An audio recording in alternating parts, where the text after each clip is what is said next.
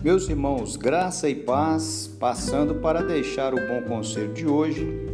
E a base para o bom conselho de hoje está no Salmo de número 28, em especial o verso 1, que diz assim: A ti clamo, ó Senhor, rocha minha, não seja surdo para comigo, para que não suceda, se te calares acerca de mim seja eu semelhante aos que descem a cova. O salmista Davi, aqui no Salmo de número 28, está nos levando a buscar ter uma confiança sustentável na capacidade de que Deus é que pode nos manter de pé.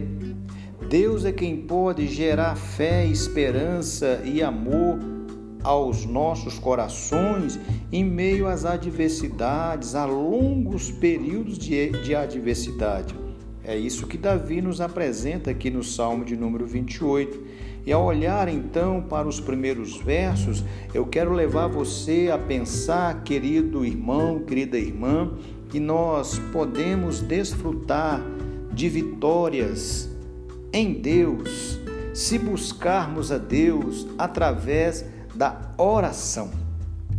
A vitória que Davi obteve sobre o medo, conforme o Salmo 27, que nós já pontuamos algumas questões, é, não significa que ele poderia relaxar suas orações. Veja que Davi revela para nós uma atitude humilde aqui no verso de número 2. Ouve-me as vossas as vozes súplicas quando a ti clamar por socorro, Davi então entende: olha, eu posso vencer as lutas, as adversidades buscando Deus em oração, mas a minha postura ao buscar a Deus deve ser uma atitude humilde. Mas a minha postura também pode ser de conversar com Deus argumentando com Deus.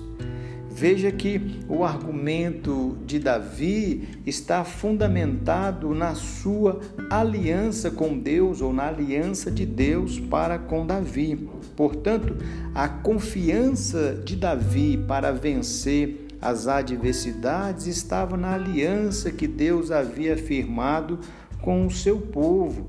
E esta confiança, então, dava a Davi a base, a sustentação para aproximar-se de Deus com confiança, crendo que, através da oração, ele poderia obter o êxito em Deus. Portanto, querido irmão, querida irmã, quero incentivá-lo, em meio às lutas, a buscar Deus através da oração e creia que Ele te escuta e que Ele há de responder você em nome de Jesus. Receba um fraterno abraço do seu amigo Pastor Romildo.